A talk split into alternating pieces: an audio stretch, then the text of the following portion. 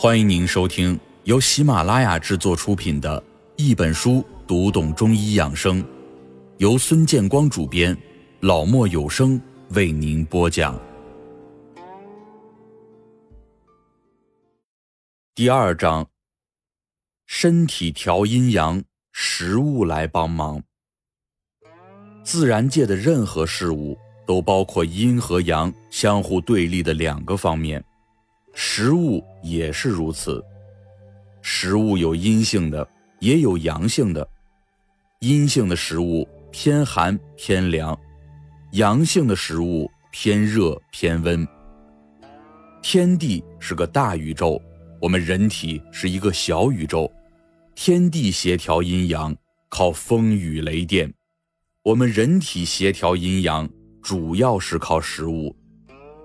食物。也有阴阳之分。大自然之所以伟大，就是因为它总是在寻找阴阳平衡。天地之间，有太阳就有月亮，有男人就有女人，有高山就有盆地，有火就有水。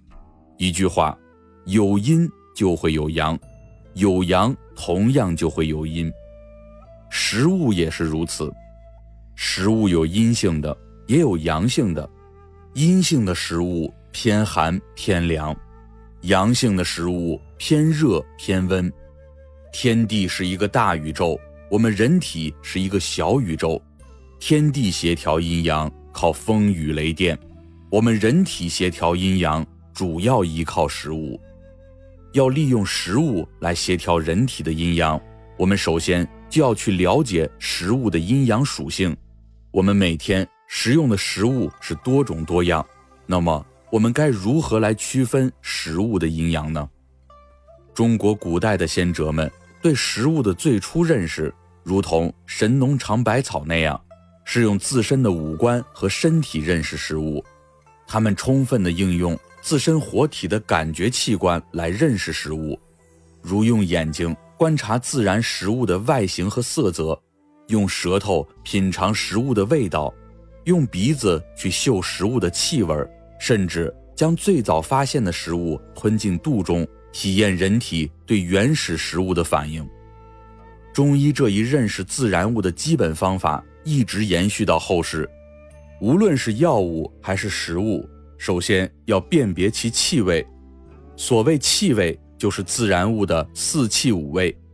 四气是指自然物具有寒、热。温凉四种不同的性质，寒与凉和温与热仅有量的差别，并没有质的不同，因此，寒性或凉性的自然物可以归为阴性，热性和温性的自然物可以归为阳性。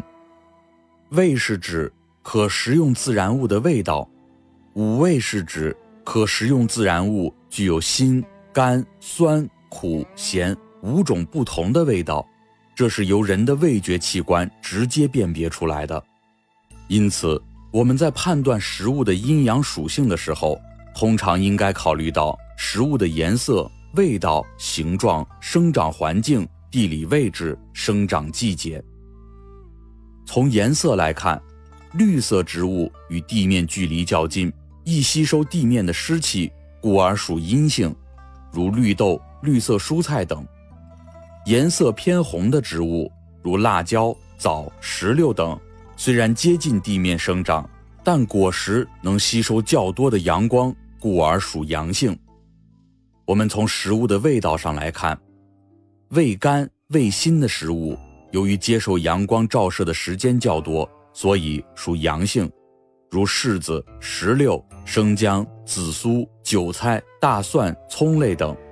而那些味苦、味酸、味咸的食物，大多都属于阴性，如苦瓜、苦菜、芋头、梅子、木瓜、鱼类、蛤类、海藻类。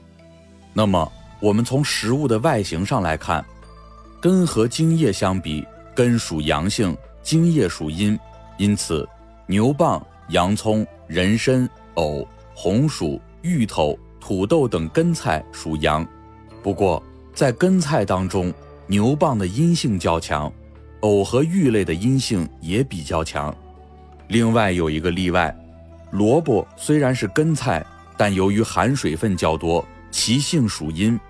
与此相反，白菜、菠菜、卷心菜等叶菜和水分较多的黄瓜、茄子、西红柿等果菜与根菜相比，皆属阴。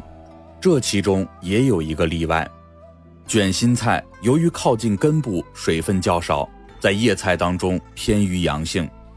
那么，从食物的生长环境来看，一般来说，生长于温暖的地区、陆地上以及塑料大棚当中的食物属阴；这些场所以外的地方生产的食物属阳。因此，像土豆、大豆等生长在寒冷地方的食品属于阳性。而香蕉、西瓜、甘蔗等生长在温暖地方的食物属于阴性，海洋中的海产品属于阳性，而陆地上产的肉类食品以及普通的植物食品属于阴性。需要注意的是，同样都是海产品，像前述的咸味的鱼类、蛤类、海藻类，因含盐分较多，与其他的海产品相比，当属阴性。我们再从食物生长的地理位置来看。背阴朝北的食物吸收的湿气重，很少能见到阳光，故而属阴性，比如蘑菇、木耳等；而一些生长在高空中的食物，或者朝东南方向生长的食物，比如说向日葵、栗子等，由于接受阳光比较充足，故而属阳性。此外，食物的阴阳还与生长的季节有关，比如。盛产于夏季的西瓜、西红柿、茄子等食物，与盛产于冬季的胡萝卜和藕相比较，当然应归属于阴性。自古至今，关于食物阴阳的分类，国内与国外曾流传了一些阴阳定性的标准。人们对大部分食物的阴阳定性可取得一致意见，有一部分的食物定性则出现了分歧，这是因为。制定者从不同的方面考虑与强调的结果，因此我们在对食物进行阴阳定性的时候，也应尽可能的以客观的科学态度，全面的去考虑食物的寒凉温热四性、酸甘苦咸辛五味、食物的外形、颜色、气味、食物生长的地带、气候以及进入人体后所发挥的功能，综合各个方面的要素。我们对一些食物进行了阴阳定性，现列举如下，以供大家参考。世界上没有纯阴之体，同样的也没有纯阳之体。